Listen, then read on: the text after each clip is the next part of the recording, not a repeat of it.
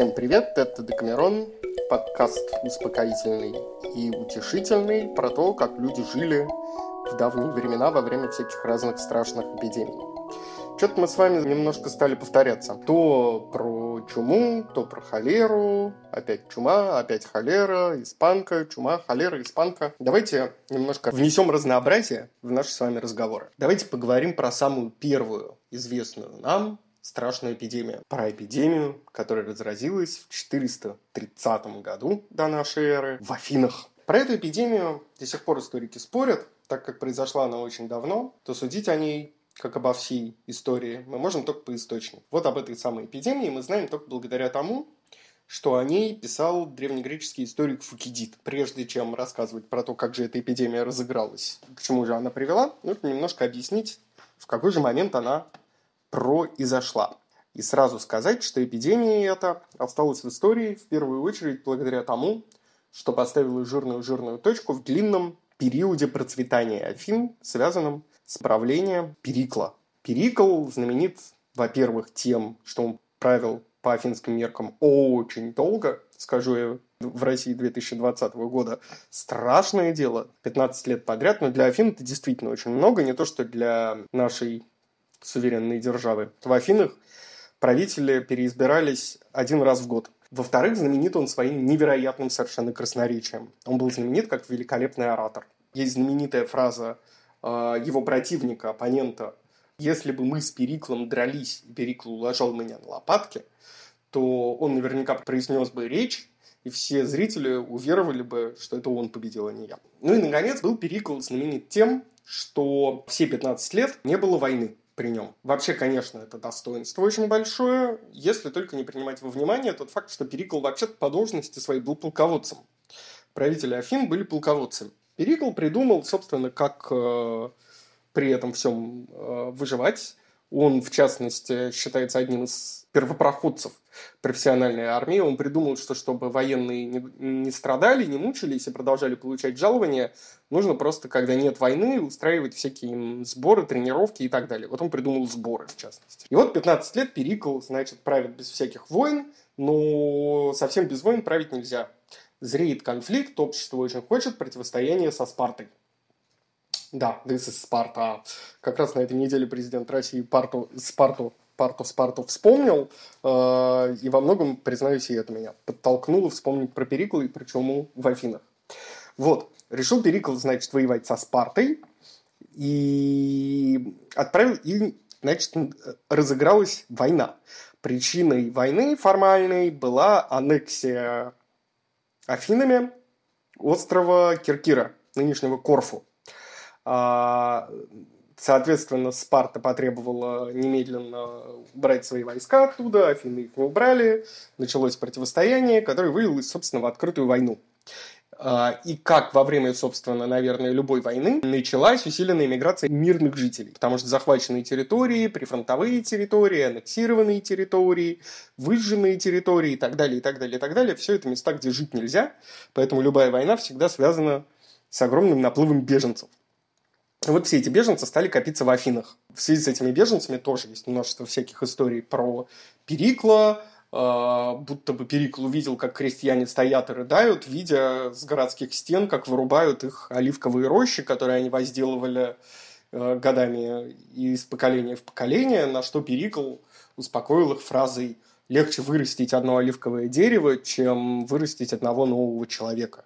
Соответственно, Афины оказались наводнены огромным количеством беженцев с этих прифронтовых территорий, которые стали туда стекаться. Афины оказались очень быстро переполнены этими самыми беженцами, набежавшими туда со всех концов земли. В момент, когда уже Афины больше не могли принять никого, в городе разыгралась очень странная болезнь. Историки так договорились, что они решили называть ее чумой. Хотя вообще это была не чума. В конце прошлого века историки, некоторые археологи стали обнаруживать массовые захоронения примерно того времени, примерно 430-х годов э, до нашей эры. И даже делали там всякие анализы ДНК, и кто-то говорил, что вот наверняка это ТИФ, но вариантов, что это чума, больше не было. Э, соответственно, вот эта вот самая э, болезнь начинает расти. Город перенаселен, в городе очень много жителей, очень мало места, И поэтому эта болезнь распространяется с невиданной абсолютно скоростью.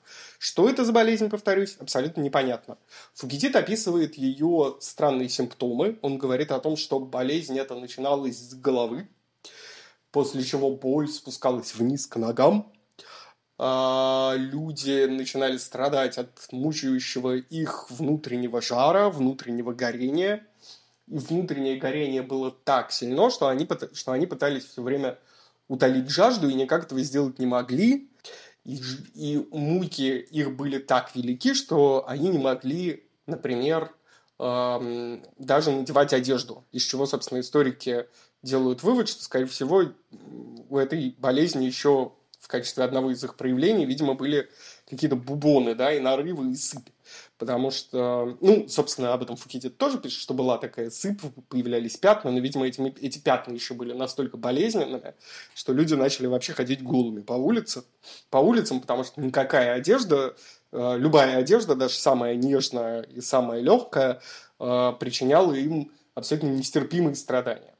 Кроме того, люди так мучились от этого самого внутреннего жжения, что кидались в колодцы и в воды, чтобы хоть как-то вообще облегчить это, эти, эти самые страдания. В большинстве исследований говорится о том, что число жителей Афин сократилось более чем на треть. Но главный итог этой чумы был абсолютно не в гибелях людей, а именно в большой, крупной политической истории Афин. Как я уже сказал, началась чума как итог Пелопонесской войны, одной из крупнейших в истории Греции. А, война была успешной ровно до тех пор, как а, разразилась чума.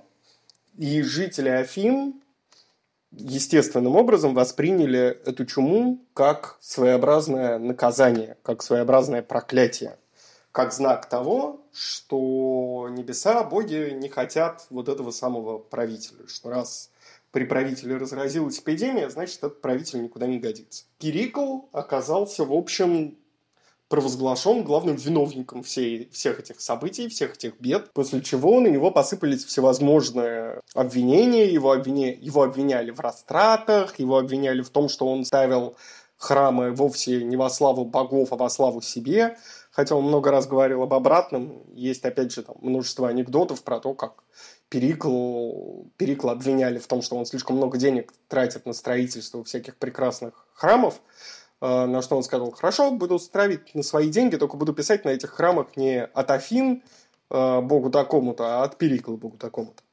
Э, так вот, обвиняли его в растратах, накладывали на него всякие денежные штрафы, одновременно от все той же самой эпидемии, которая, в общем, шла фоном этой травли Перикла, умер его сын, что тоже был, конечно, для него ударом. Причем не один сын, а оба сына. Его после вот всех этих несчастий, после всех этих обвинений, штрафов и потерь близких снова избрали стратегом. Но это уже ничего не изменило. Перикл был уже, во-первых, не молод, во-вторых, он э, был уже тяжело болен. И последними его словами, согласно все тому же описавшему чуму афинскую историку Фукидиду, когда его друзья стали напоминать ему обо всех его лучших делах, он их остановил и сказал, «Я считаю своей главной заслугой только то, что при мне в Афинах до моей смерти никто не носил траура».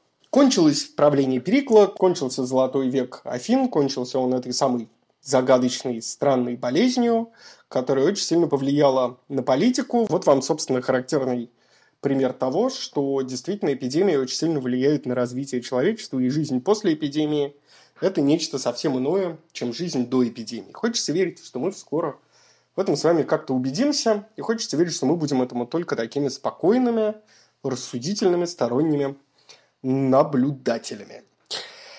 Ставьте лайки, пишите комментарии. Если очень хочется нас вдруг поддержать, теперь есть еще аккаунт на Патреоне. Там можно стать нашим патроном и всячески нас поддерживать. Мойте ручки, не шляйтесь слишком много по улицам, напяливайте маски если все-таки решите пошляться, перчатки. Слушайте всякие разные веселые истории, ну, а мы вам не дадим скучать в эти тяжелые дни. Хочется верить, осталось немного. Всем пока, всех целую, до скорой встречи.